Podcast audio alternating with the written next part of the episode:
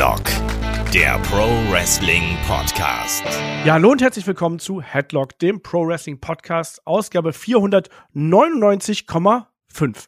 Heute gibt es die Review zu Extreme Rules 2022. Mein Name ist Olaf Bleich, ich bin euer Host. Bei mir da ist der Kai. Wunderschönen guten Tag, Kai. Hallo, das ist richtig witzig. Man kann ja so ein bisschen den Verlauf von uns beiden sehen. Ich sag mal, bei der Preview waren wir ungefähr beide am gleichen Punkt, dass wir sagen, mein Körper bekämpft irgendwas, ich weiß aber noch nicht, in welche Richtung er geht. Und das Komische ist, mein Körper ist anscheinend wirklich mein Körper, der kann sich nicht so recht entscheiden, der weiß immer noch nicht, was er möchte. Also, äh, äh, ist immer noch 50-50. Und bei dir muss man sagen, ja, du hast den Kampf anscheinend eindeutig verloren.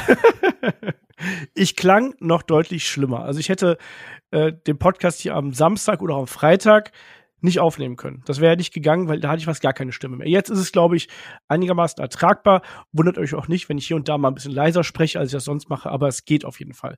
Wir wollen natürlich heute über Extreme Rules reden. Eine Show, über die viel gesprochen worden ist sowohl positiv als auch negativ, aber vor allem natürlich aufgrund der letzten 10, 12 Minuten. Das ist natürlich gerade das ganz beherrschende Thema. Das Geheimnis des weißen Kaninchens wurde aufgelöst und es ist wenig überraschend Bray Wyatt. Wie er da rausgekommen ist und wie das alles gewesen ist, da werden wir drüber sprechen. Kai, du, du, bei dir brennt schon unter den äh, Fingernägeln?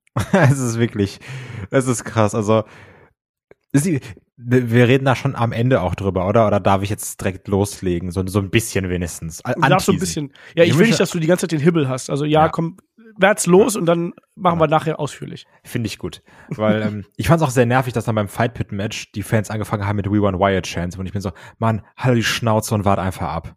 So. Triple H macht das schon. Hab mal busy Vertrauen in den Mann. Also das fand ich ein bisschen nervig. Aber auch hier, ich habe dir auch zwischendurch geschrieben, ey, was diese Inszenierung, ne? Leck mich an der Socken. Das war so krass gemacht. Und auch für mich natürlich viel zu gruselig. Und ich glaube, ich kann auch die nächsten Nächte nicht schlafen. Gerade wenn ich an den äh, Hasen denke, den wir ja. dann hatten. Also, gut, das erste, das, das Schwein, was da war, war einfach Niklas Süle anscheinend. Also, aus dem BVB-Stadion direkt drüber gejettet. Aber ich, also, das sieht unfassbar creepy aus. Diese eine Maske hat mich ähm, auch sehr an diese wie, wie so eine Guy Fawkes Maske oder diese Ethan Hawke Maske, die dann äh, Wyatt erst auf hatte. Das Fiend-Ding da auf dem auf dem Kommentatorenpult, also das war schon alles sehr, sehr krass. Und ich bin halt echt gespannt. Also ich sagte, ich könnte einen ganzen Podcast drüber machen, um, um zu überlegen, wie kriegt man das überhaupt in das WWE-Produkt rein? Weil es ist ja noch mal der Vergleich liegt natürlich nahe, so Undertaker, Licht an, Licht aus, aber das ist ja nochmal ein anderes, in Anführungsstrichen, Horror-Level, auch wie die Figuren aussehen. Die lehnen sich auch sehr von diesem Shot in der Dunkelheit, wie die da stehen, angeleuchtet werden, denke ich so, ach du meine Güte. Ich bin da unfassbar gespannt drauf und auch diese Reaktion auf dem Discord, die ich natürlich nachgelesen habe, das fand ich ja, das fand ich einfach nur Hammer. Und dann hat sogar jemand geschrieben, so, das ist der beste Cliffhanger seit 25 Jahren. Und natürlich, wie ich immer so bin, zynisch denke so, ja, also übertreibt man nicht. Und habe ich mir gedacht, aber das ist doch genau diese Reaktion, die man haben möchte. Ja. Dieses komplett in Hyperbeln übertreiben, das ist das Geilste aller Zeiten. Ich habe mir gedacht, das, das ist doch perfekt, wenn du so reagierst. Scheiß mal, man muss das jetzt nicht alles einordnen. War es wirklich der beste Cliffhanger? So, nee, in dem Moment war es das Geilste aller Zeiten. Punkt. Und also wenn die Emotion ausgelöst wird, ich finde finde das mega. Ich habe so Bock auf Raw. Ich will wissen, was da passiert, wie man das aufgreift, wie man die ganze Boy-Girl-Group da einbindet. Also Hammer. Ja.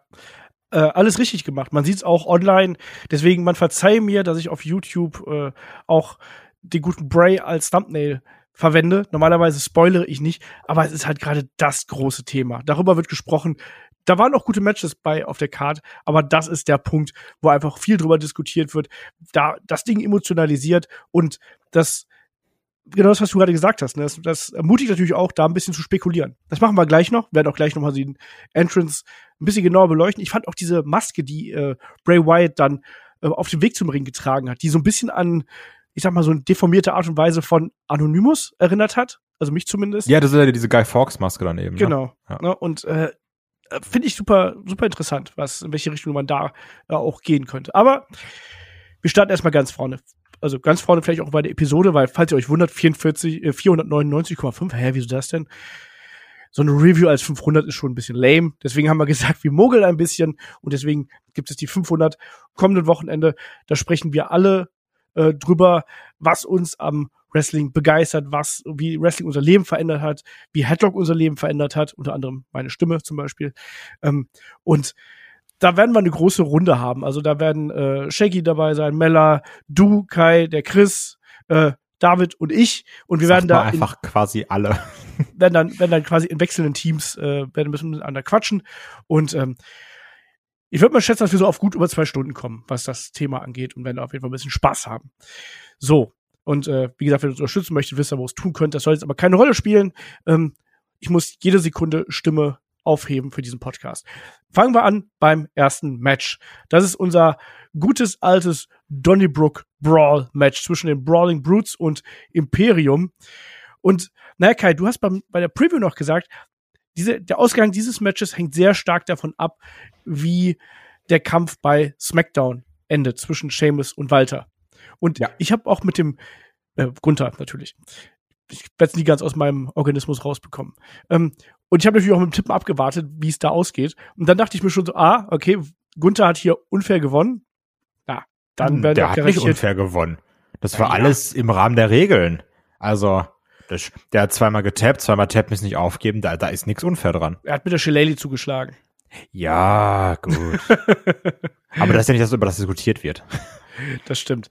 Ähm, nein, aber da habe ich mir schon gedacht, in die Richtung geht's. Und ich habe auch schon im Vorfeld gesagt, das ist eigentlich das Match, auf das ich mich am meisten freue, weil das war halt so ein, das sind zwei geile Teams, ähm, die gut aufgebaut sind, die Fehde, die ist richtig schön hitzig und das sind vor allen Dingen zwei Teams, die sich gerne auf die Schnauze hauen. Und jetzt haben wir hier so eine Art Bar-Umgebung bekommen mit einem Fass, was ich auch mir schon gewünscht hatte. Mit einer Theke war auch noch dabei, ein paar anderen ähm, Utensilien, natürlich auch die Shillelaghs waren dabei.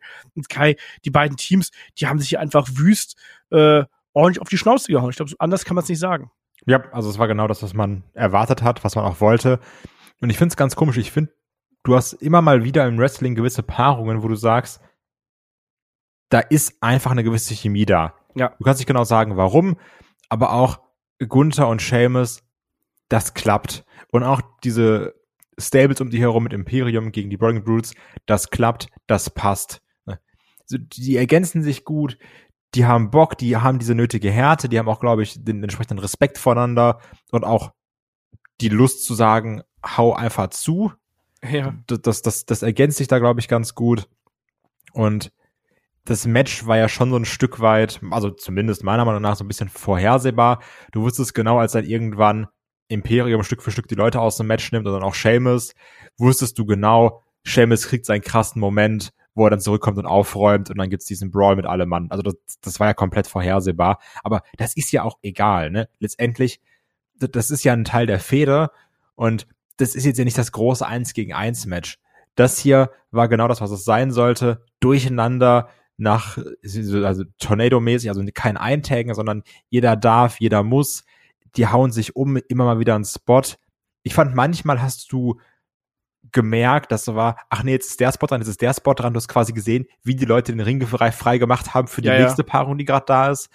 Das war so ein bisschen blöd, aber das ist auch wirklich, ja, ein bisschen Zählerei, finde ich, bei so einem Match, wo es einfach nur darum ging, Spaß zu haben. Ich mochte gerade diese Szenen, wo dann immer die Teams einen festgehalten haben und dann draufgehauen wurde, sei es dann als äh, Ludwig Kaiser und Vinci Sheamus festhielten und Gunther dann da drauf geballert hat mit den Shops oder auch die Sache mit der Shillelagh oder eben auch als dann die Brawling Brutes äh, Vinci festhielten und es dann den Bro-Kick gab. Also das war geil, die ergänzen sich mega.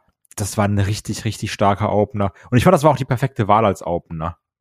Bin ich komplett bei dir. Das war ein richtig tolles Match. Ich habe da mega viel Spaß dran gehabt.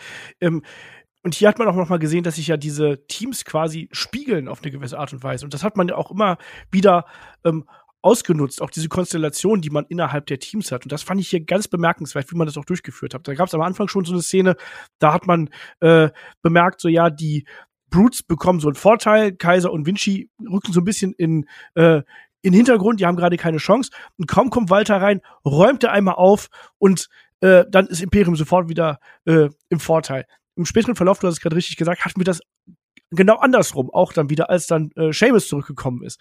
Und genauso wie diese Tag-Team-Phasen, die wir dann auch immer wieder gehabt haben mit den, ähm, ich sag mal, nominellen Tag-Teams, also mit Kaiser und Vinci auf der einen Seite und äh, Holland und Butch auf der anderen Seite. Das, dieses Gespiegelte, das hat mir super gut gefallen. Ähm, und auch dann die Momente. Es gab ja auch einen, einen Augenblick, wo quasi die Teams äh, alle beide Teams auf dem Boden lagen. Wir hatten ja auch so einen Stare-Down zwischendurch mal gehabt, wo dann äh, sich beide Teams gesammelt haben, nachdem es ordentlich auf die Schnauze gegeben hat. Und da gab es auch ein, einen Moment, wo beide Teams auf dem Boden gelegen haben und dann erstmal Walter und Gunther äh, aufstanden und auf sich eingeschlagen haben. Und als die dann nicht mehr konnten, sind die beiden anderen äh, ja, Teams, also die beiden anderen Teamteile quasi aufgestanden und haben da weitergemacht. Ich fand, das war von vorne bis hinten eine ähm, geile Kiste. Und Kai, hättest du gedacht, dass ein Seamus im Jahr 2022 nochmal so overkommt? das ist echt krass, ne? Also jetzt gerade auch, das fing ja schon in Cardiff an und jetzt auch bei dem Match gegen Gunther bei Seamus, auch danach, wie, wie die Leute abgingen. Und deswegen habe ich auch in diesem Match auf diesen Spot gewartet, wo es dann diese zehn Schläge gab, wo, wo Gunther im Seil hängt. Du hast ja gemerkt, wie viel Bock die Leute haben. Und es ist, wie du sagst, wir haben 2022 und wir kriegen Seamus Chance. Also, das ist ja schon fast surreal. Aber ich finde es komplett geil, weil ich gönn's dem auch von ganzem Herzen. Weil ja. natürlich, also ne, der Cash-In und das alles und gerade der Anfang, müssen wir nicht drüber reden, aber allein für The Bar da ein Spot in meinem Herzen. Und auch hier, das ist ein Typ, der reißt sich seit Jahren den Arsch auf. Der hat ja irgendwann angefangen, als also schon nach der The Bar-Zeit, zu sagen, ich bringe mich jetzt nochmal geisteskrank in Shape, als er verletzt war. Also auch da, geiler Typ. Und was ich ganz komisch finde, ich hätte es nie gedacht, aber auch ein Rich Holland hat hier seinen Spot im Main Roster dann gefunden an der Seite von Seamus, oder? Ja. Also, der funktioniert ja da als Muscle innerhalb der Gruppierung. Ne? Und äh, auch hier hat seine, seine Momente gehabt, wo er dann äh, Imperium quasi auch in der Unterzahl teilweise ausgeschaltet hat. Ja, hier, hat. wo er dann äh, Vinci und Kaiser beide hochhebt. Genau. War schon ja. nicht verkehrt.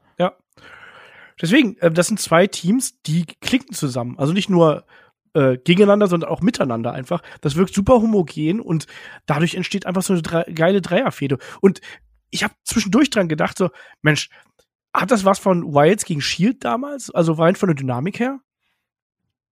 Also die Teams sind natürlich kleiner, ne, als, als Wild gegen Shield, weil die waren ja nochmal auf einem anderen Level. Aber matchmäßig definitiv. Also und, und ja, also Absolut, also das, das, das, das muss sich vor keinen anderen 3 gegen 3 Matches verstecken. Das ist da ganz, ganz oben mit. Wie gesagt, natürlich waren White gegen Shield prinzipiell die größeren Namen, muss man ganz klar sagen.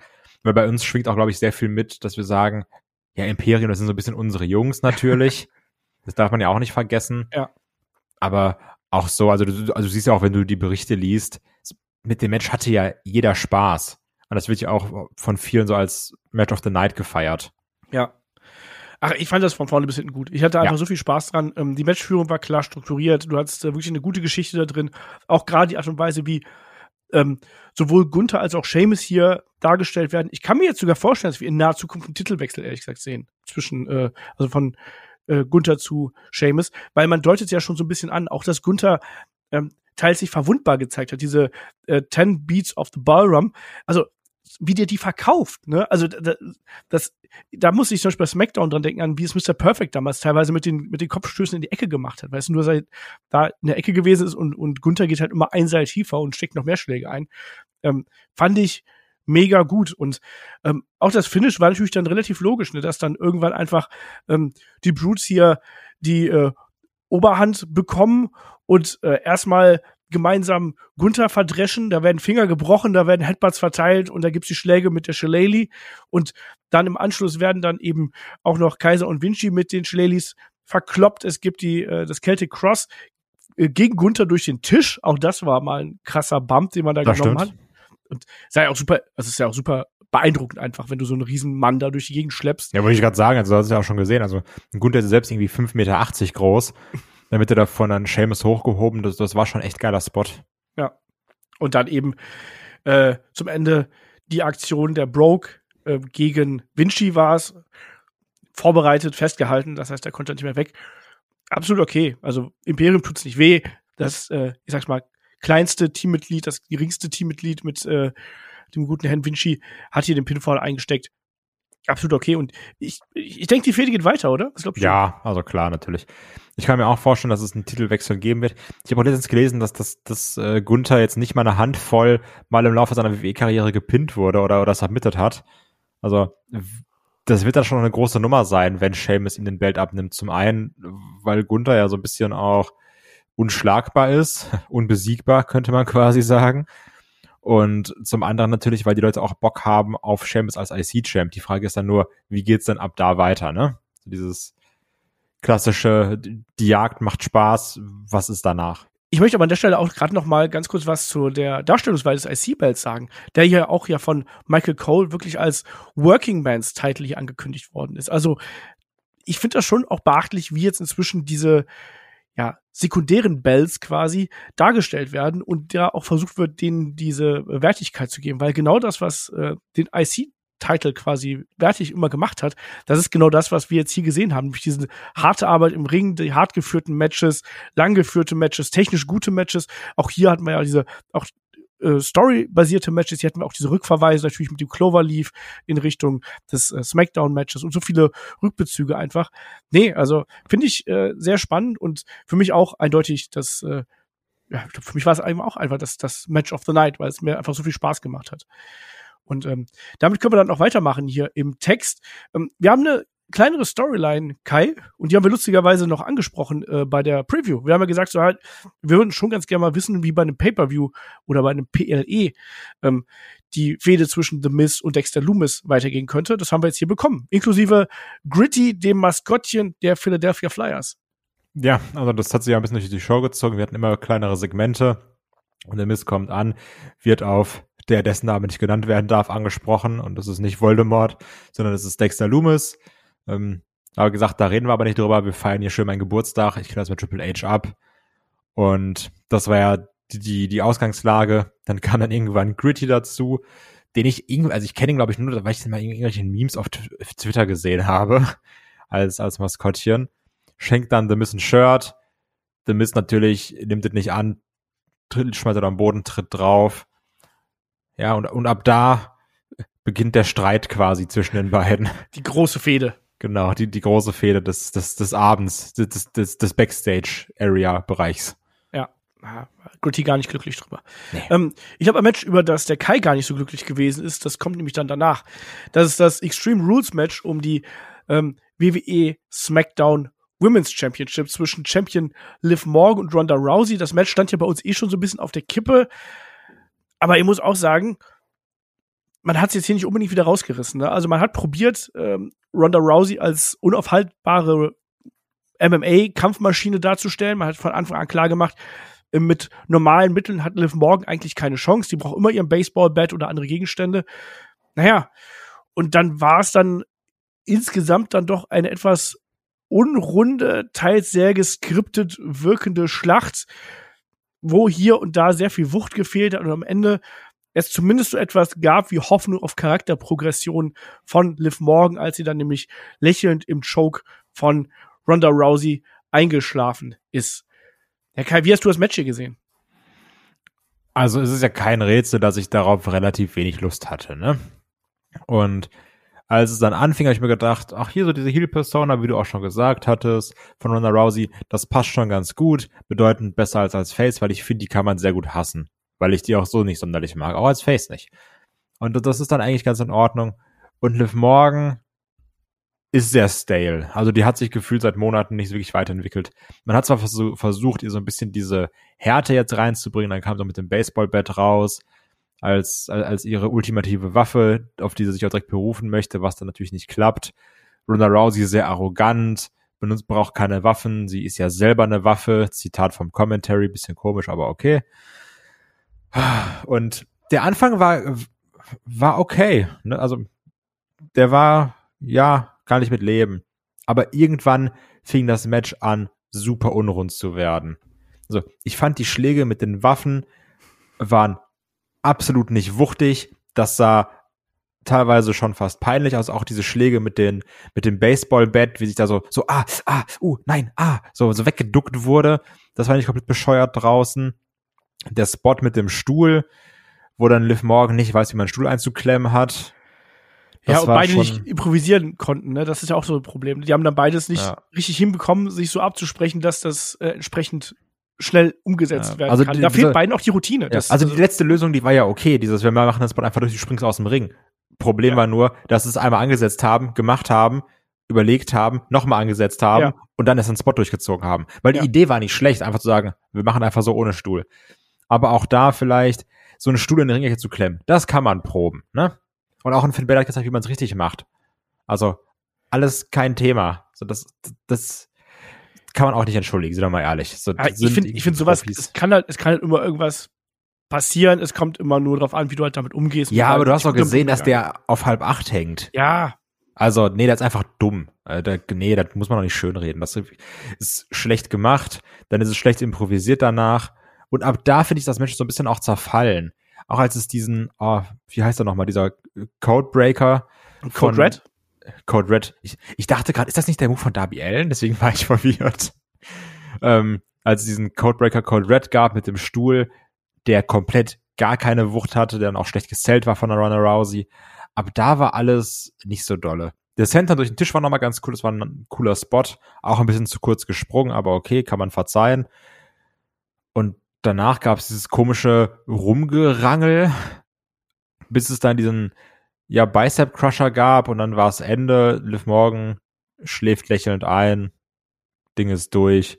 Ich fand's schlecht. Ich fand's auch nicht gut. Also man, ich, ich habe verstanden, was die beiden darstellen wollten, gerade auch mit diesen Ja. wilden Schlägen draußen und so. Ich weiß, was der Sinn dahinter gewesen ist, aber es wirkte eben alles trotzdem nicht wirklich gut. Auch die Stuhlschläge dann von äh, Liv Morgan, die im Ring so wütend gewesen ist, da fehlte einfach die Kraft. Also hau hinter. mal zu. Oder? Ja. Also, ne? Das äh, geht schon besser. Äh, Code Red haben die Kommentatoren gesagt, aber du hast natürlich auch recht, es gibt auch einen anderen Code Red, das ist quasi dieser, dieses Sunset Flip Bomb, die auch ein äh, Darby Allen zeigt. deswegen war ich verwundert, weil ich, ich habe Ja. mir auch gedacht, also sie haben auch Code Red gesagt, aber jetzt dachte ich gerade, ich wäre wieder verwirrt und schmeiß Nee. Sachen durcheinander. Ich wiederhole einfach das, was die Kommentatoren gesagt haben. Das ist ja eine offizielle Stelle quasi an der Stelle, aber ich hätte es auch nicht so genannt, egal. Ähm, nee, aber wie du schon, also, du hast eigentlich alles richtig gesagt. Also mir hat ja auch einiges gefehlt, was so die Dynamik angeht, die, ähm, ich habe auch das, das Gefühl gehabt, dass man sich so von einem Set-Piece innerhalb des Matches zum nächsten gehangelt hat. So, jetzt machen wir dies, dann machen wir das, dann machen wir dies.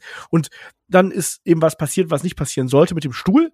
Und dann haben sie es eben nicht geschafft, da quasi wieder eine Lösung zu finden, das schnell zu improvisieren. Dann ist was schiefgelaufen. Das Finish fand ich merkwürdig, sage ich mal so. Sah auch merkwürdig aus.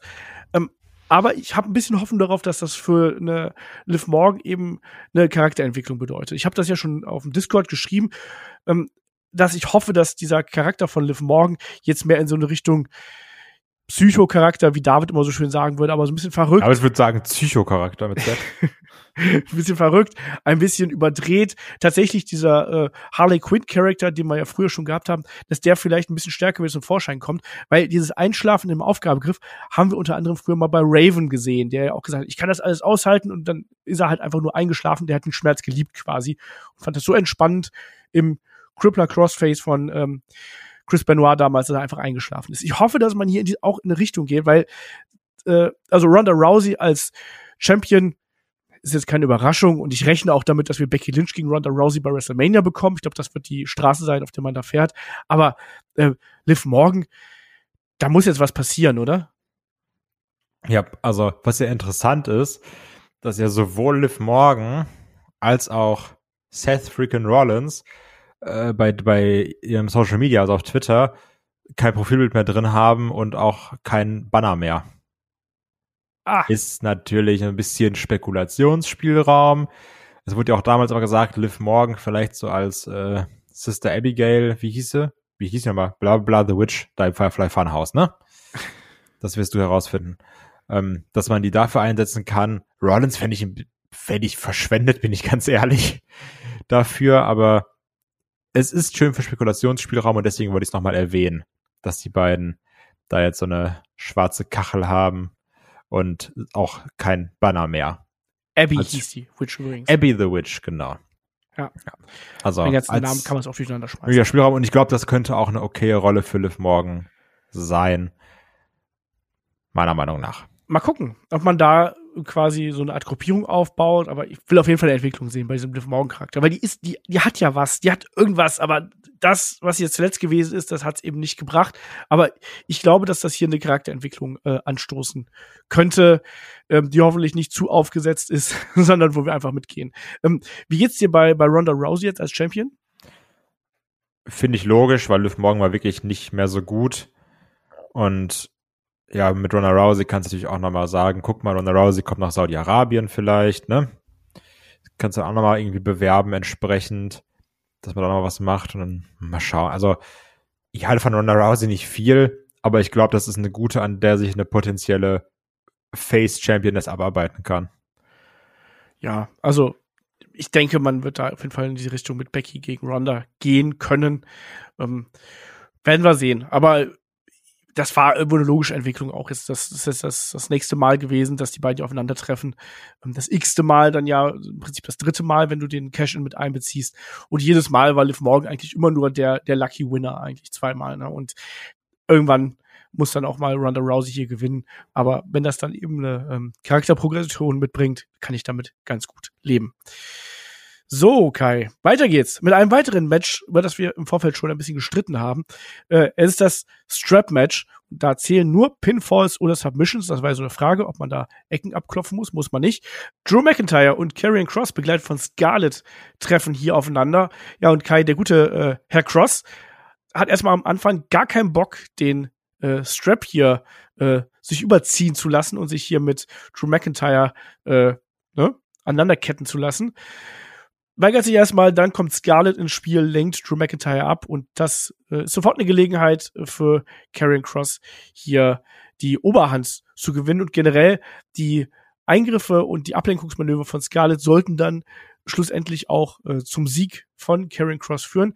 Dazwischen jede Menge Gebrawle, jede Menge äh, Strapschläge, eine, ich sag mal, durchaus intensive Paarung, die wir hier gehabt haben, aber nicht unbedingt schnell und nicht unbedingt dynamisch und ich glaube auch, dass einige gesagt haben, nee, da hat mir ein bisschen was gefehlt. Wie ging's dir?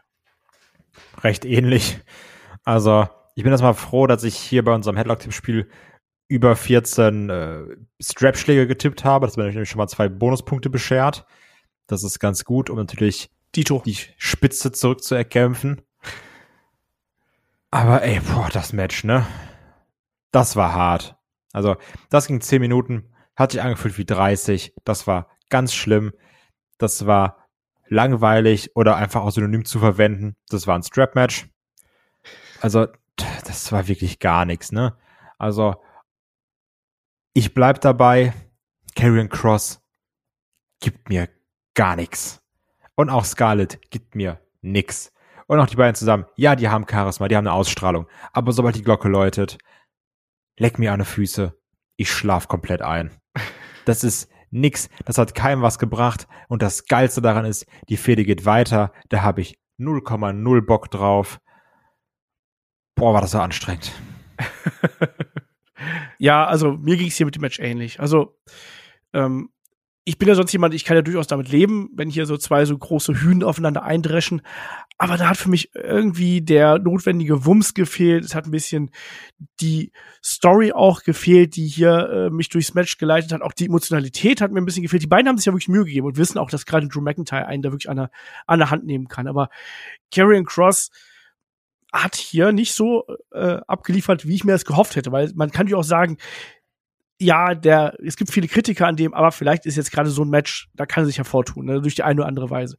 Hat für mich nicht so richtig funktioniert. Man hat im Prinzip eine alte Geschichte wieder aufgegriffen, die wir jetzt schon bei SmackDown gesehen haben, wo dann äh, Karen Cross auch den äh, Arm bzw. die Schulter bearbeitet hat und dann immer wieder äh, ja, hier die Aktionen angesetzt hat. Wir haben STO aufs Pult gesehen, wir haben jede Menge Strapschläge gesehen, am Ringpfosten ähm, wurde Drew McIntyre gefesselt, ähm, es gab einen Suplex, es gab jede Menge Schläge. Und dann irgendwann gab es einfach das Comeback von Drew. Und dann gab es ein bisschen weiteres Gekloppe. Und dann war es halt irgendwann einfach vorbei, weil dann äh, sollte es die Claymore geben, Scarlett kommt da, kommt rein, geht dazwischen und sprüht Drew McIntyre einfach Pfefferspray in die Augen. Und danach gab's äh, ja diesen Elbow an den Hinterkopf, den äh, Crosshammer Signature Move hier von Karen Cross. Das Ding war gelaufen.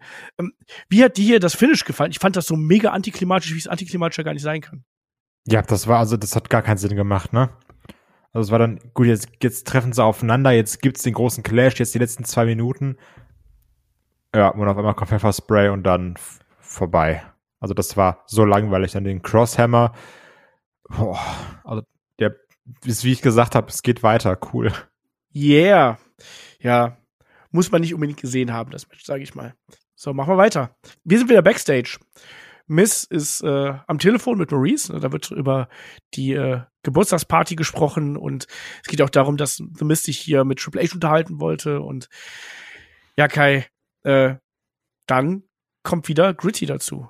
Genau, mal so ein bisschen nach, ne? Sagt er, ah, hier am Telefon geraten aneinander, aber noch nichts äh, Schlimmes. Genau. Es wird noch nicht körperlich, es wird nur nachgeäfft, genau. äh, wie bei uns bei No Holds Barred. Ja. So ähnlich. Ähm, ja, und dann kommen wir zum nächsten Match. Es ist das Leiter-Match um die WWE Raw Women's Championship zwischen Champion Bianca Belair und Bailey. Ähm, beide allein auf dem Weg zum Ring hier, auch Bailey allein. Bei Bianca haben wir ja schon vorher gemutmaßt, so werden wir Asuka und äh, Alexa Bliss noch sehen nach den Attacken. Das hat man gleich zu Beginn am Kommentar auch klar gemacht. So, ne, die sind verletzt, aber auch Dakota Kai und Io Sky nicht mit zugegen. Dafür haben wir Nikita Lyons im Publikum. Kannst du mir den Sinn erklären, weshalb die da gewesen ist? Habe ich auch nicht verstanden, ob okay. man jetzt irgendwie nochmal präsentieren wollte, weil dann ja mal irgendwann ausgefallen ist in diesem eigentlichen Damen-Tag-Title-Turnier. Braun Breaker war auch da. Keine Ahnung. Vielleicht auch einfach mal zeigen, so nach dem Motto. Es gibt übrigens NXT auch, da sind coole Leute. Hallo. Hallo, genau. Ähm, ja, Kai, Leitermatch zwischen zwei äh, Damen, die wir hier haben, das ist das erste Mal. Und ich muss sagen, ich habe mir von dem Match ein bisschen mehr versprochen, bin ich ganz ehrlich. Ich habe ja auch als ähm, möglichen Main-Event hier in den Hut geworfen und habe mir auch gedacht, da könnte was richtig Großes draus werden.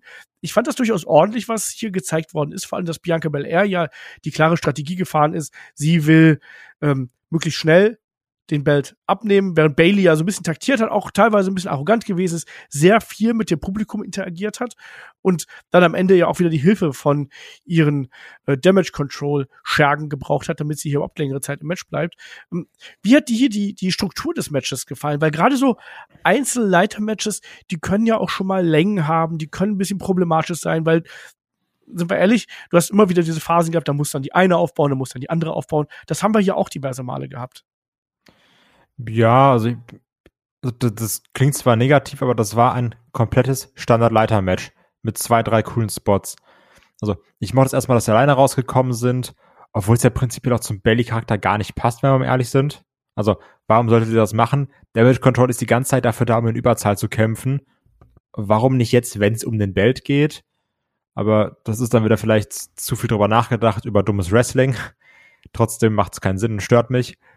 Ähm, und bei dem hier mein Problem mit diesem Match ist, dass du gemerkt hast, dass Frauen bei Leiter-Match, bei Ladder-Matches schon deutliche Probleme haben.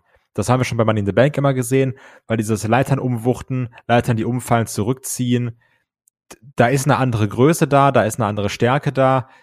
Und das hat man auch gerade gemerkt, dass als dann Bailey die andere, die große Leiter ein paar Mal umgefallen ist, das war ja auch, als man mit, mit dem Publikum interagiert hat, ja. um so ein bisschen diesen peinlichen Moment zu überspielen. Und das ist dann eben blöd, weil dann werden hier die Moves, die wir aus Männerleiter-Matches äh, komplett Standard kennen, die absolut nichts Besonderes sind, sind dann eben hier die Special-Aktion. Und das holt mich dann auch ehrlich gesagt nicht mehr hinterm Ofen hervor. Es war komplett klar, ich glaube, wir hatten es auch schon in der Preview angesprochen, dass wir den Spot kriegen, wie Bianca Belair unter der Leiter liegt und Bailey hochgeht. So, und dann drückt Bianca die eben weg. Das war vorhersehbar. Allen anderen Sachen, was schon krass war, war dieser Elbow Drop, auf die Leiter, die zwischen der Treppe und der Barrikade aufgestellt war. Jo. Weil der einfach sehr, sehr fies aussah, wie, wie, wie Bailey da zurückgeschellt ist. Das war ganz böse. Aber sonst, ja, du hattest den Eingriff von Damage Control, war natürlich zu erwarten. Du hattest den doppelten KOD, was natürlich wieder krass ist, weil Bel Air ist stark. Oh, das, das Finish fand ich ganz schrecklich. Den KOD von äh, Bel Air gegen Bailey dann, wo Bailey die Leiter in der Hand hatte und ich mir gedacht habe, dann lass er halt los. Das habe ich auch nicht verstanden. Also es hat wirklich gar keinen Sinn gemacht. Wobei, ganz kurz, äh, das davor, das fand ich zum Beispiel sehr gut. Also dieser Moment, wo die beiden oben auf der Leiter gewesen sind und Bailey dann wieder den Zopf quasi genommen hat, um äh, Bianca in die Leiter zu reißen. Und mich hat's dann so geärgert, dass Bianca das quasi genostellt hat. Die rutscht runter und rennt dann sofort los auf die andere Seite und peitscht Bailey dann quasi von der Leiter runter. Obwohl ich das Runterpeitschen auch wiederum witzig fand, muss ich sagen. Ja, aber, aber das wird halt nicht verkauft. Also du hast auch in dem Moment gar keine Ja. Spannung erzeugt, quasi schafft Bailey das, sondern nee, also Ah, man hat okay. sofort gesehen, nee, die Bianca, die hat gar keinen Bock, das irgendwie zu verkaufen, die rennt einfach rum. Das fällt mir ein. Äh, das muss ich noch unbedingt ansprechen, weil das viel wichtiger ist als das Match hier. Was ich super gerne mochte bei dem ähm, Opener, wie gut sich auch gerade ein Seamus als erfahrener Typ natürlich Zeit genommen hat, Sachen zu verkaufen. Also teilweise ging, war es eine Sequenz von zwei Minuten und er hat irgendwie eine Clothesline gezeigt und danach diese zehn Schläge. Aber hat das Publikum komplett mitgenommen, hat die Aktion wirken lassen. Also das war sehr gut. Das war hier dann eher weniger gut. Ja, also was ich auch noch mochte, wir haben auch noch so einen äh, Sunset-Flip quasi gesehen, wo es dann in die äh, angelehnte Leiter ging. Da waren schon ein paar schöne Aktionen dabei, aber irgendwie es fehlte so ein bisschen dieses äh, diese absolute Spannung fehlte mir hier und mir fehlte auch hier wieder ein bisschen Intensität. Das war wrestlerisch alles okay, aber da, wie du schon richtig gesagt hast, da war jetzt wenig dabei, wo man sagt, Mensch, dafür muss es ein Leitermatch sein und dafür war es ein krasses Ding. Ähm, Kann ich sagen. Ich fand, das war ein gu- gutes, unterhaltsames Match, aber ich habe mir da leider sehr viel mehr von versprochen. So ist es eben so ein Ding. Ähm, das war da. Das war auch an der Position auf der Card, war es auch richtig ähm, platziert. Aber es hat mich jetzt nicht komplett umgehauen oder sonst irgendwas. Ich habe gedacht, die beiden reißen da mehr raus, bin ich ganz ehrlich. Ähm, wie geht's dir abschließend? ja, so wie dir. Also ich habe mir auch irgendwie mehr erwartet und fand, man hat dann gemerkt, dass man da so ein bisschen körperlich limitiert ist, was gewisse Spots angeht. Und dadurch hat es auch unterwältigend gewirkt. Und es war dann doch sehr vorhersehbar. Und leider kein Titelwechsel. Was ich mir spätestens gedacht habe, als ich das ganze Bianca Belair Video Package Hype Video gesehen habe, da habe ich mir gedacht, ach du meine Güte, warum hast du auf Bailey getippt? Oh, ja, ja, ja. Aber du hast auch auf Bailey getippt, ich auch. Ähm, ja, also schade. Also ich habe ich hab gedacht, das wird besser. Ich habe wirklich gedacht, das wird, das wird ein richtig großes Ding, wo ich dann hier sitze und sage, Mensch, richtig geil. Aber also auch dieser letzte Spot hat für mich auch keinen Sinn ergeben. Also das habe ich auch nicht verstanden. Aber naja, es ist, wie es ist. Ähm, kommen wir zum nächsten Match.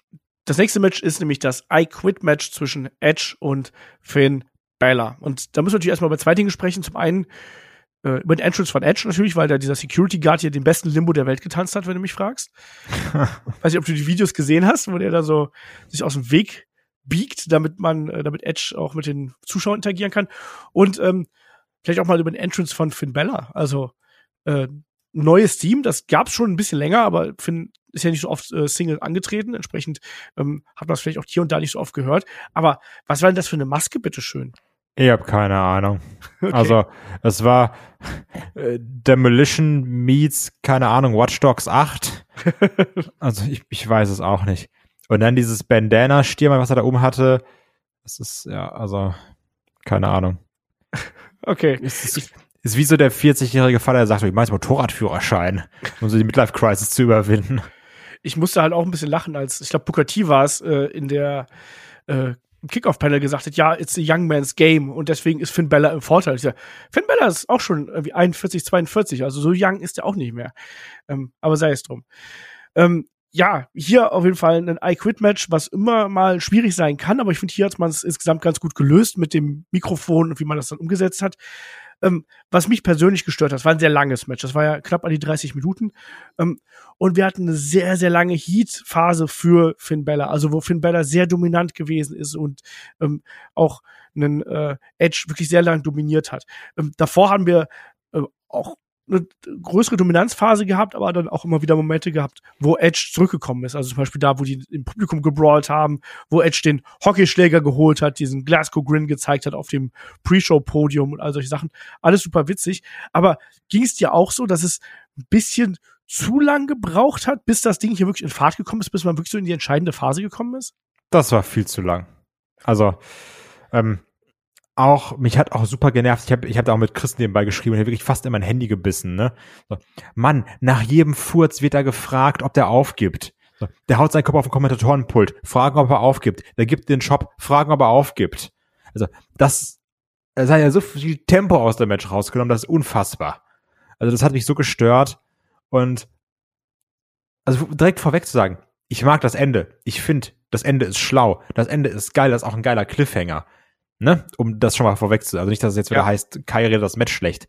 Nur, ich liebe ein Edge. Wir alle lieben quasi ein Edge. Aber auch ein Edge muss nicht jedes scheiß Match 30 Minuten wresteln.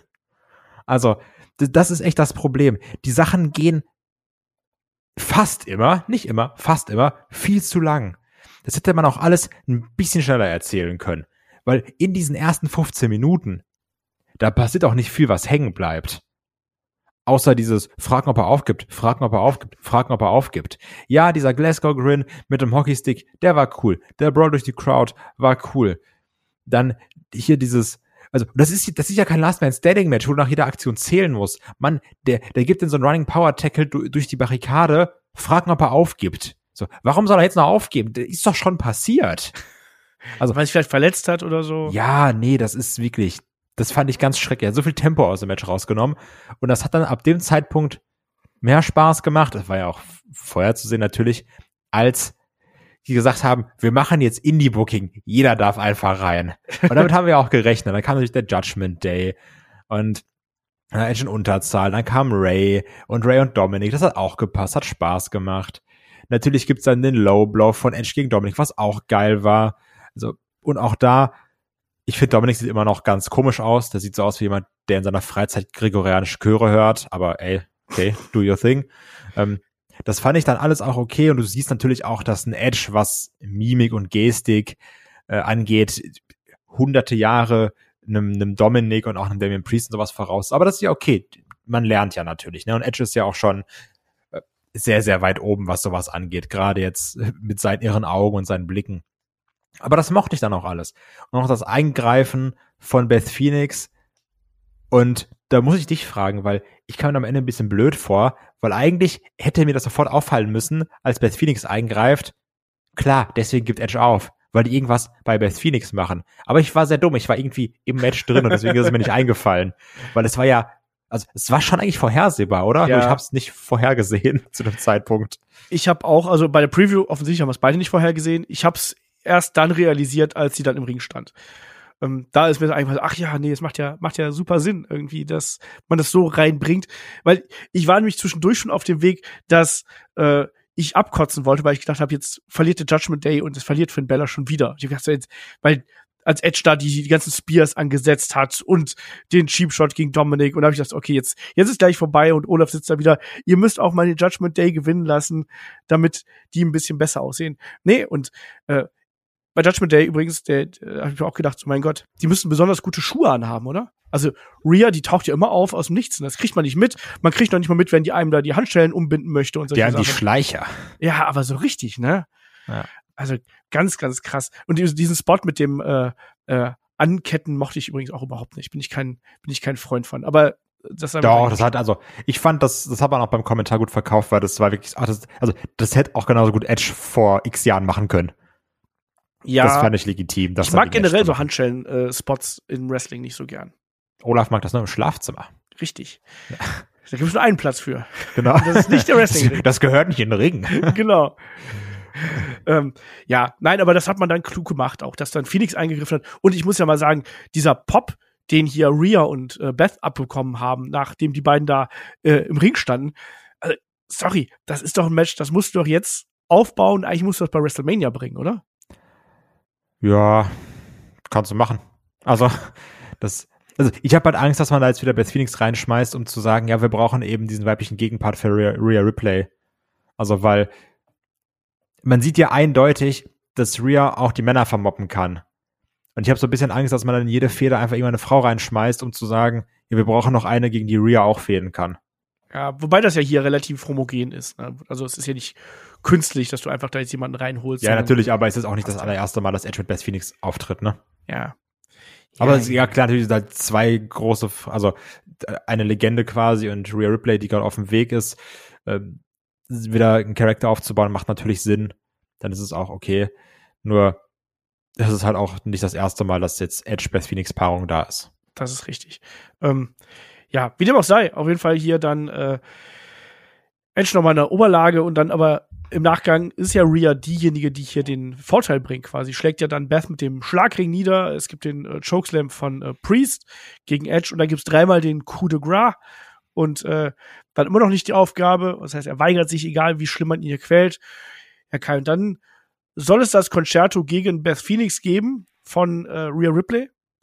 Und Edge fleht erstmal noch, dass sie es nicht machen, dann sagt aber schlussendlich I quit und am Ende gibt es natürlich dann trotzdem den Stuhlschlag. Klassische I quit-Regel, oder? Ja, super. Also egal, ob es ist Chavo Guerrero gegen Rey Mysterio, ob es ist John Cena gegen Batista und auch hier, die Regel ist immer, man sagt I quit und dann passt jetzt trotzdem. Also, das ist. Aber ich muss da ganz klar sagen, das Selling von Edge, das war geil. Das war echt stark. Also Ja. auch wie er I quit sagt. Er, er schreit ja nicht, er sagt nur so, I, I quit. Also Ja. das war verdammt stark, das Concerto. Und wie er es, wie er dann dazu zu Best rüber kriecht. Also, und, und wie auch die ganze Halle am Buhen ist, ne? Also, Ja. das haben sie schon auch gut aufgenommen. Und das Witzige ist, als dann da Edge gekniet hat, dann sage ich ja zu meiner Verlobten, Edge wird den einfach umbringen. Also so, ich habe auch jetzt schon so ein bisschen Bock auf die Progression von einem Edge in dieser Storyline, weil der wird jetzt ja kom also, ne? Ich glaube, Ja, ja. das wird der nicht so auf sich sitzen lassen. Und der wird dir da jetzt einen nachher aus dem Leben spieren. Also habe ich Bock drauf. Und gerade das Ding hat dem Judgment Day noch mal so eine asoziale Kante verpasst. Ja, Also das war auch ganz, ganz, ganz wichtig. Das Problem ist höchstwahrscheinlich nur, dass es jetzt darauf hinausläuft, dass dann Edge alle kaputt machen wird und dann ist auch egal. Aber für den Moment schon auch geil. Aber dafür brauche ich keine 30 Minuten langweiliges I Quit Match. ja. Dafür, es war halt einfach zu lang. Wenn es 20 Minuten gegangen wäre und du hast quasi davon acht Minuten dieses Finale, ist das halt geil. Ähm, so hat sich, also war auch bei mir so. Ich habe mir auch hier aufgeschrieben, starkes Finish, aber Match trotzdem mit sehr viel Längen. Und das war eben das Problem an dem ganzen Ding. Ähm, man hat sehr viel Aufbau betrieben, sehr viel äh, drumherum, um diese I Quit-Regel noch mal wirklich zu äh, darzustellen. Und das war, das war einfach zu viel in meinen Augen. Hätte man sich ein bisschen was sparen können. Ähm, also zum einen hat Rhea hier noch mal ein Profil gewonnen, der die ganze Judgment Day genauso, auch diese äh, wir sagen beim, bei WWE so schön diese Pack-Mentality, die man hier gehabt hat. Ich finde aber auch, dass Dominic gerade gegen Ray hier richtig, um dich zu zitieren, asozial gewirkt hat. Weißt du, der einfach äh, hier den, den Schädel eintritt am Boden, ne? so Daniel Bryan, Bryan Danielson mäßig, ne? Einfach Arm festhalten und drauf treten. Gegen seinen Vater. Also macht man auch nicht jeden Tag. Das Ähm, stimmt. Nee, äh, starkes, starkes Ende, spannende Story-Progression. Äh, der Rest wrestlerisch gut, muss man ganz klar sagen, aber eben äh, zu lang, glaube ich. Das ist das äh, Fazit, was wir hier abschließen. Ähm, und dann kommen wir wieder in Backstage-Bereich, Kai, und jetzt geht's endgültig äh, zur Sache. Äh, The Miss ist vor der Umkleide von Triple H und Gritty will ihm das Shirt geben, aber die beiden werden keine Freunde mehr. Ja, die beiden werden keine Freunde mehr. Miss reichtet, Miss hat keinen Bock mehr. Äh, geht ihn an, schuppt ihn um, äh, tritt noch auf ihn drauf und dann taucht er auf. Aus dem Nix, er hat auch die Schleicher an. Es ist Dexter Loomis, choked Miss out, hilft Gritty hoch. Beide sind erst so und sagen, ja, wir gehen jetzt weg. Aber Gritty sagt sich, nee, das lasse ich jetzt hier nicht auf mir sitzen. Gibt noch mal einen Tritt in den Bauch von The Miss und dann gehen beide. Und natürlich ist das alles unnötig und man nimmt einfach nur das Maskottchen da rein. Aber das passt doch auch in diese dumme Fehde, die die beiden haben. Das ist witzig, das tut keinem weh. Und man weiß jetzt, der Geburtstag von The Miz, der bei Raw geplant ist, wird höchstwahrscheinlich nicht ganz normal verlaufen. Nee, garantiert nicht. Mal gucken, äh, was sich da einfallen lassen. Ich fand das auch so nett. Also für Extreme Rules und für so eine Show. Warum denn nicht? Bau doch so einen Comedy-Farben damit ein und so eine kleine Geschichte und mach da was fürs äh, lokale Publikum. Warum denn nicht? Und damit sind wir beim Main Event angekommen. Main Event ist das Fight Pit Match zwischen Matt Riddle und Seth Rollins und Daniel Cormier als Special Referee. Ähm, der auch hier sich schon ersten Minuten relativ präsent äh, dargestellt hat ne, und da auch durchaus dazwischen gegangen ist. Ähm, wir haben ein bisschen anderen Matchfluss hier natürlich gehabt durch diese ähm, Käfigkonstruktion, die wir gehabt haben, weil wir hatten keine Ringseile, sondern quasi nur den Käfig, wo man so ein bisschen reinfedern konnte. Wir hatten auch ein bisschen mehr einen MMA-Fokus, also mehr Submission-Fokus und mehr Striking und äh, Kicks quasi. Wie hat dir das gefallen, Kai? Ähm, ich mochte den Anfang, weil du gesehen hast, so in, die, in dieser Kampfstellung, da ist Riddle schon auch zu Hause. Ne, also du siehst so, da ist einer von beiden, der kann es und der andere ist Seth Rollins. Also die, die Fäuste so ein bisschen bald und dann auch so in der Kampfstellung geht. Aber ich mochte diesen realistischen Ansatz am Anfang. Ich war sehr, sehr, sehr genervt von den We One Wyatt Chance, wie ich schon gesagt habe. Ich denke, man, hallo, die Schnauze, warte doch einfach ab. Event geht noch ein bisschen.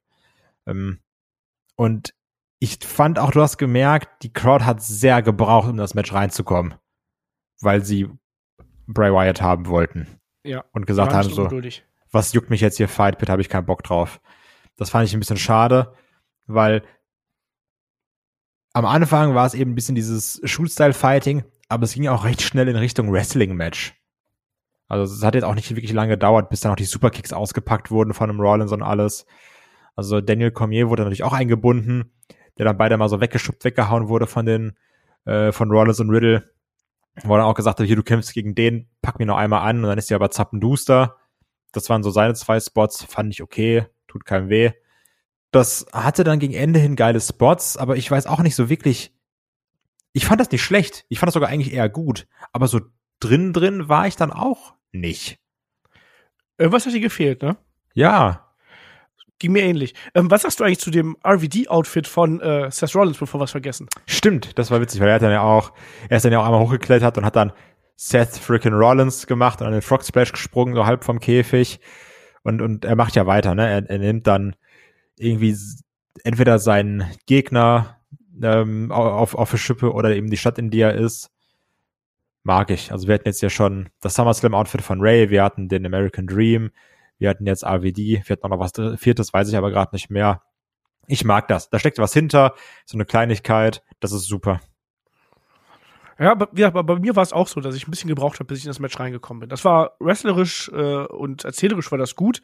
Gerade auch die ähm, Charakterdarstellung von Rollins, der hier immer wieder dann auch äh, Riddle verhöhnt hat auf der eine oder andere Art und Weise, ähm, dann auch versucht hat, ihn immer wieder mit seinen eigenen Waffen zu schlagen, ähm, dann aber auch sehr oft dafür bestraft wird, wenn er quasi diesen Weg geht. Also wir haben es ja gesehen, wo er so, so, so ein Necktie, glaube ich, haben es die Kommentatoren genannt, äh, versucht anzusetzen, dann gleich quasi ausgekontert worden. Es gab einen Backdrop und dann sofort den RKO dann hinten dran.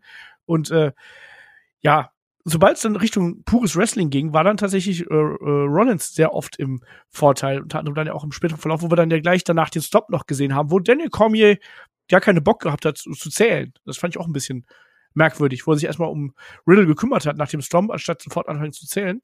Naja.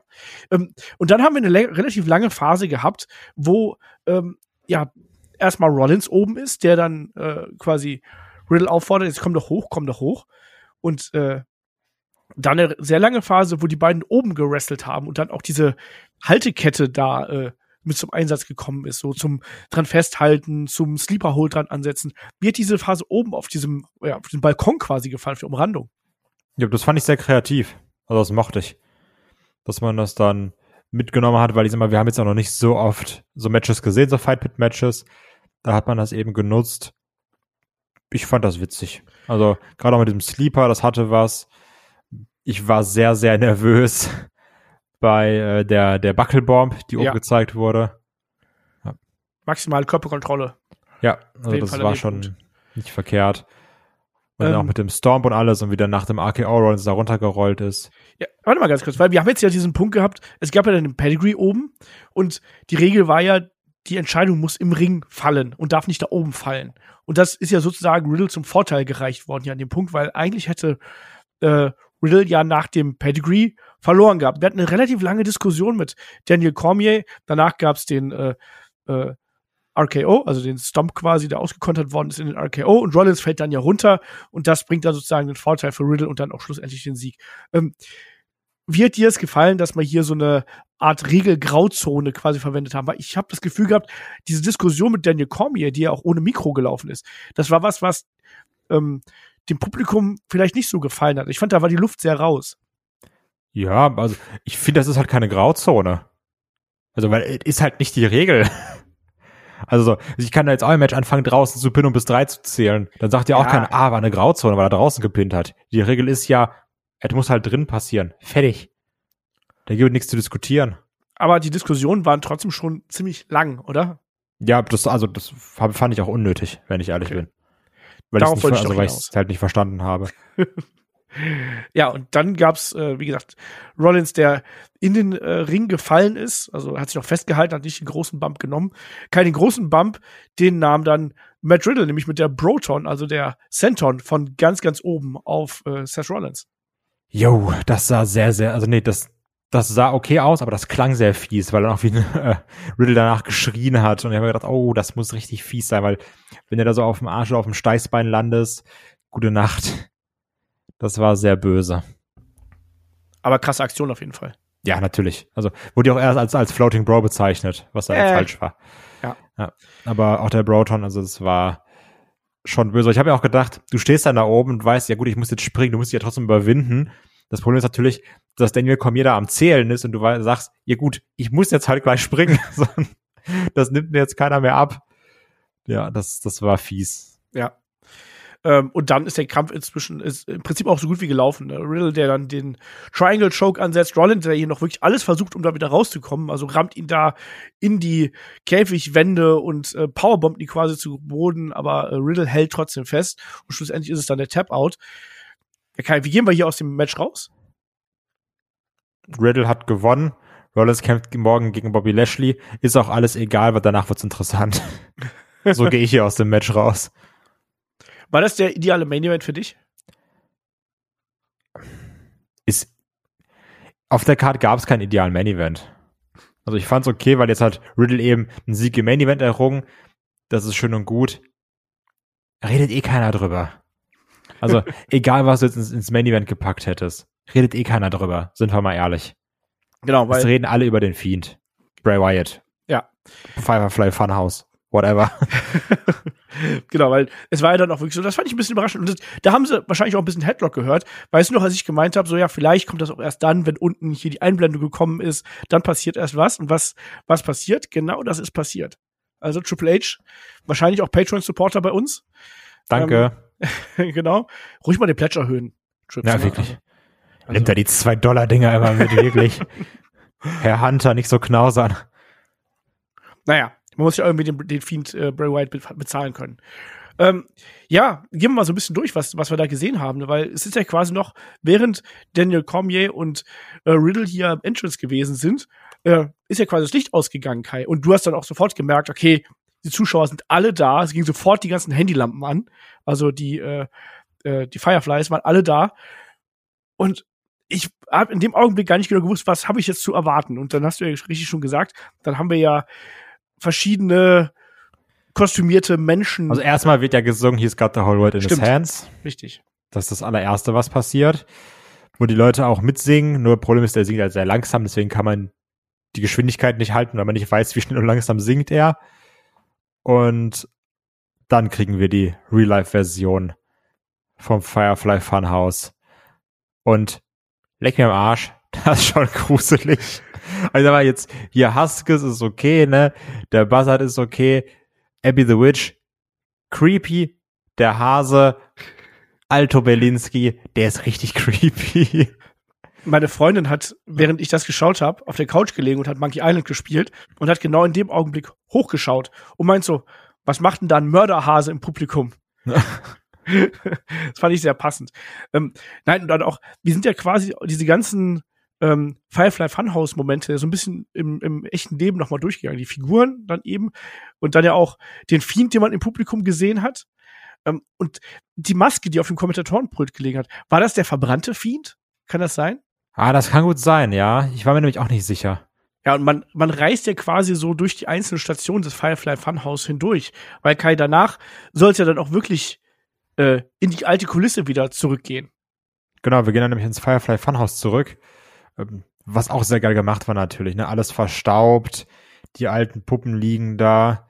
Äh, Man, man erkennt zwar das von damals, man hört auch die Musik, alles sehr verzerrt. So ein bisschen wie, wie eine kaputte Schallplatte eben. So, da hat man, was das Production Value angeht, schon sich ordentlich, ordentlich Mühe gegeben, finde ich. Ja. Ja, richtig geil. Also mega atmosphärisch, was man da, was man da äh, aufbereitet hat. Und du hast auch gemerkt, dass die Crowd, die wurde ja auch immer heißer, so von Sekunde Ja. zu Sekunde eigentlich, ne? Wie Also- ging dir das? Ja, auch. Also, weil du hast auch gemerkt, die Crowd war so, jetzt zeig uns endlich Bray Wyatt. Und ich, ich hatte so ein bisschen Angst, weil danach gab es ja diese Stelle, wo dann auf den Fernseher geschnitten wurde und man gesehen hat, dass eine neue Maske redet und ich habe ehrlich gesagt nichts verstanden. Habe auch im Internet noch nichts gefunden, was da genau gesagt wurde. So, so ein Transkript habe ich jetzt bisher noch nicht gesehen. Wirkt aber wieder sehr Firefly Funhouse-esque. Und dann gab es eben den Shot auf die Door, also die- diesen Shot auf die Tür, keine Ahnung, warum ich Door gesagt habe, auf die Tür, die da ähm, aufgebaut wurde auf, auf der Rampe. Und ich hatte ja so ein bisschen Angst, weil dann kam da Licht von hinten und ich dachte, weil wir es ja auch gesagt haben in der Preview, dass das so ein bisschen der Cliffhanger ist, mit dem sie uns jetzt rausschicken. Ja, Ich, hätte ich mir gedacht, ja, kannst du machen, hätten die Leute in der Halle gar keinen Bock drauf. Und ich finde es dann doch ganz gut, weil sie haben ja nicht viel mehr gemacht, sondern die Tür ging dann auf. Es war sehr, sehr hell, du hast nichts gesehen. Und dann auf einmal kam die Laterne und du wusstest, er wird es jetzt höchstwahrscheinlich sein.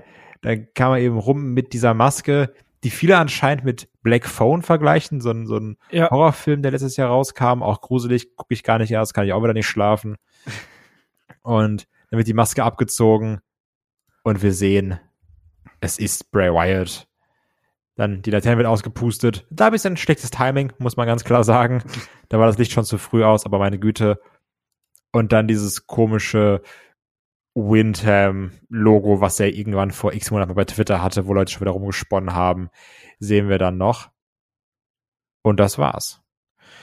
Ja, super geiler Moment. Also auch fast schon so eine Er- Erlöser-Symbolik, ne? Dieses gleißende Licht im Hintergrund äh, und das Geblendete, das Unbekannte, was auf einen zukommt. Und dann als erst, als der Schatten dann quasi wieder eintritt, ist das Vertraute, was wir dann äh, zu Gesicht bekommen, mit der eben neuen Maske, aber mit der alten Laterne. Und vor allem auch, Kai, es ist äh, nicht der Fiend, der hier zurückkommt, sondern es ist ähm, Bray Wyatt selber.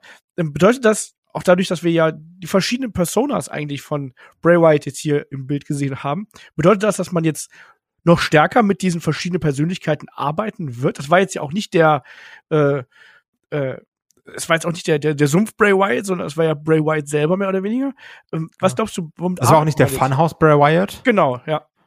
Also, ich kann dir darauf nur die ehrlichste Antwort geben und sagen, ich habe absolut keine Ahnung, was man macht. Ich habe da auch ein bisschen Angst vor und nicht die Kalkukruse-Filme Angst, sondern ich habe Angst, dass man das vor die Wand fahren kann, weil du hast da ja 80 Milliarden Baustellen. Du hast jetzt Bray Wyatt, du hast aber auch den Fiend, du hast einen verbrannten Fiend, du hast die Firefly Funhouse Crew. Werden das auch Wrestler sein? Werden die auch auftreten? Werden die auch was machen? Wie bindest du diese Horrorelemente in die Show ein? Weil die sehen ja schon creepy aus. Verlieren die an Creepiness, wenn du die immer in einer vollbeleuchteten Halle siehst? Äh, was macht der normale Bray Wyatt? Was macht der Funhouse Bray Wyatt? Kriegt man überhaupt zehn Charaktere in einer Person irgendwie vernünftig untergebracht, ohne dass es bescheuert wirkt? Ich bin da sehr gespannt drauf, aber ich habe absolut keine Ahnung, welche Richtung das geht. Ja. Aber Also- das finde ich gut. Also weil ich bin gespannt, weil ich will wissen, was sie machen. Und ich habe auch trotzdem Angst, dass sie vor die Wand fahren, sage ich ganz ehrlich. Aber ich habe Bock zu sehen, was passiert, weil ich bin super gespannt. Ja, also da hat man es auf jeden Fall sehr, sehr richtig gemacht mit der Art und Weise, wie man das hier aufgedröselt hat. Auch, dass er hier niemanden attackiert hat oder sonst irgendwie schon mal einen Hinweis gegeben hat, ähm, in diese Richtung möchte ich gehen.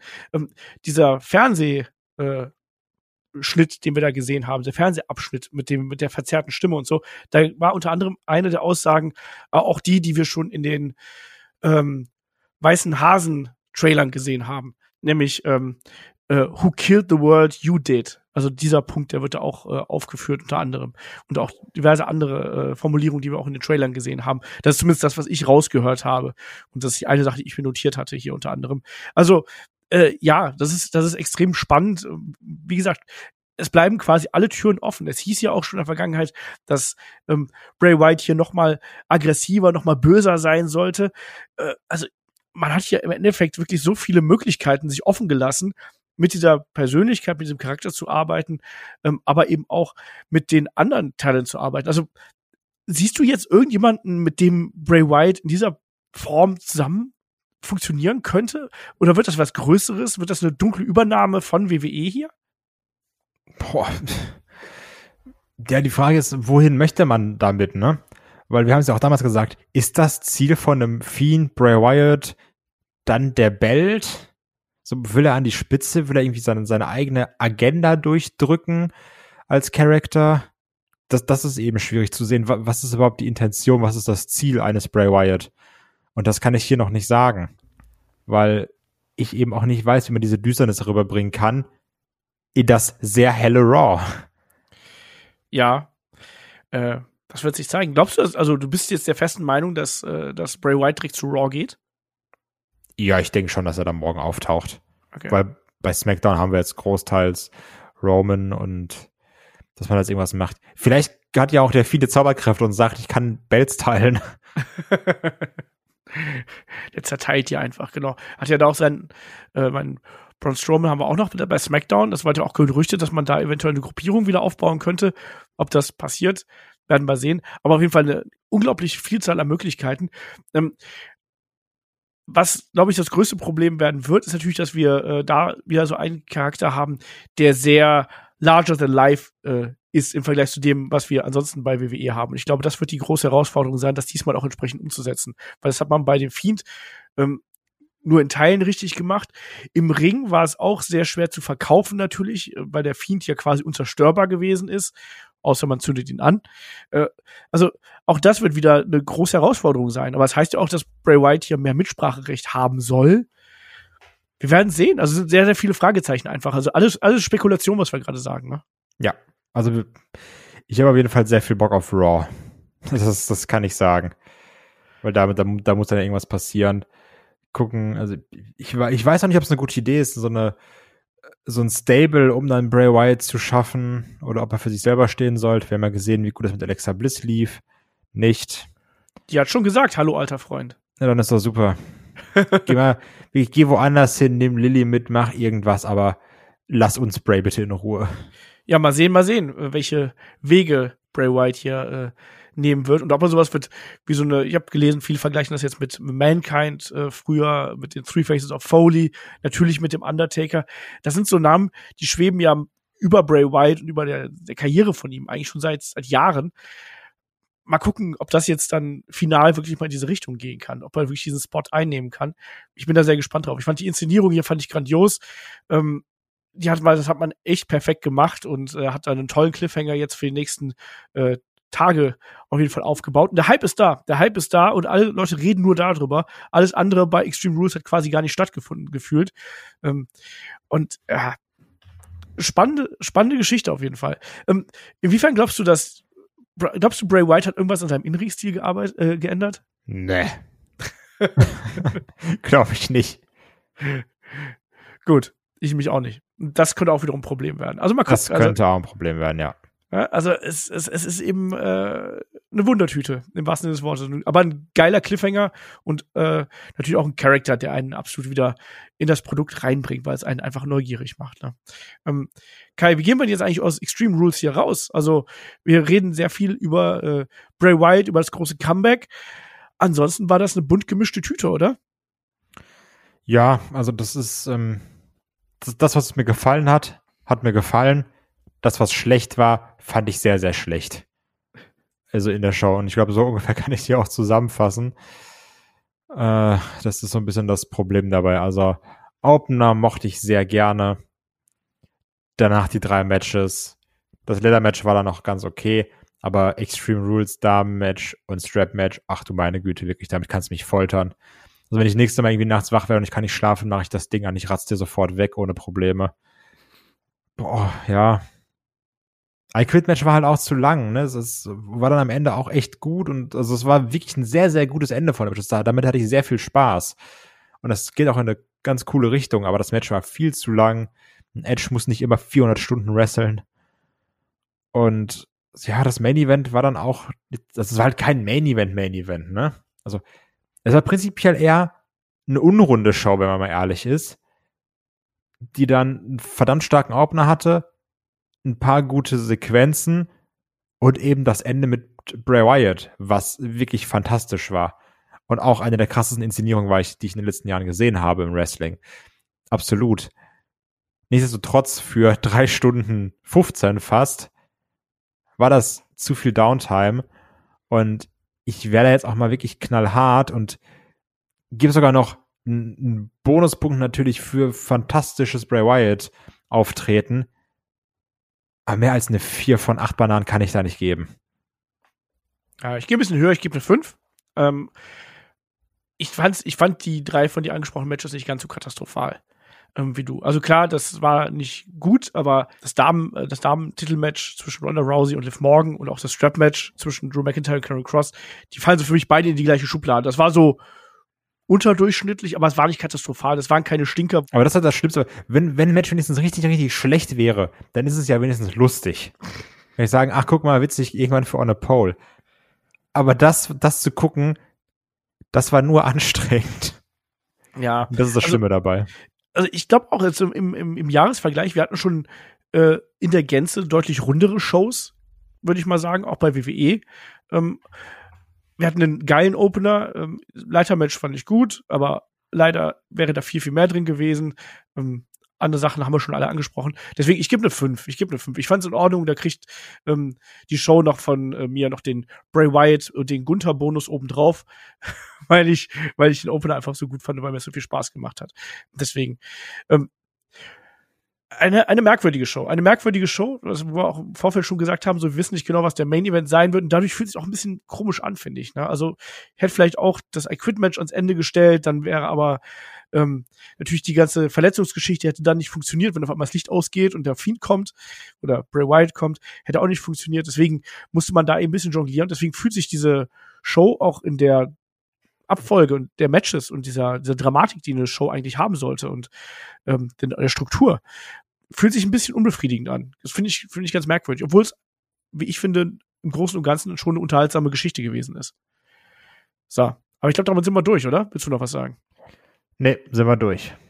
Sind wir durch. Ich schone dann äh, meine Stimme und äh, verweise natürlich auf den Wochenend-Podcast. Ne? Die 500 steht äh, vor der Tür. Die gibt's dann am kommenden äh, Sonntag in äh, ganz, ganz voller Länge. Und natürlich dann, Kai, äh, du und Chris, ihr habt No Holds Bart übernommen, weil auch da hatte ich schon keine Stimme. Das wird's am Mittwoch geben. Also müssen sich Leute anschnallen.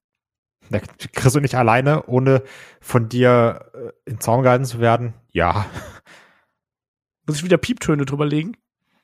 Wir sagen dir einfach nicht wo, außer du sagst, du willst das ganze Ding hören. ich bin gespannt. Genau, das gibt es. Es gibt noch ähm, das Magazin, wir haben das Match of the Week und ich hoffe dann auch, dass ich dann äh, bei Zeiten wieder äh, stimmlich zugegen bin. Aber bevor ich hier komplett kollabiere am Mikrofon, ähm, mache ich hier einen Deckel drauf und sage Dankeschön fürs Zuhören, Dankeschön fürs dabei sein und bis zum nächsten Mal hier bei Headlock, dem Pro Wrestling Podcast. Macht's gut. Tschüss. Tschüss.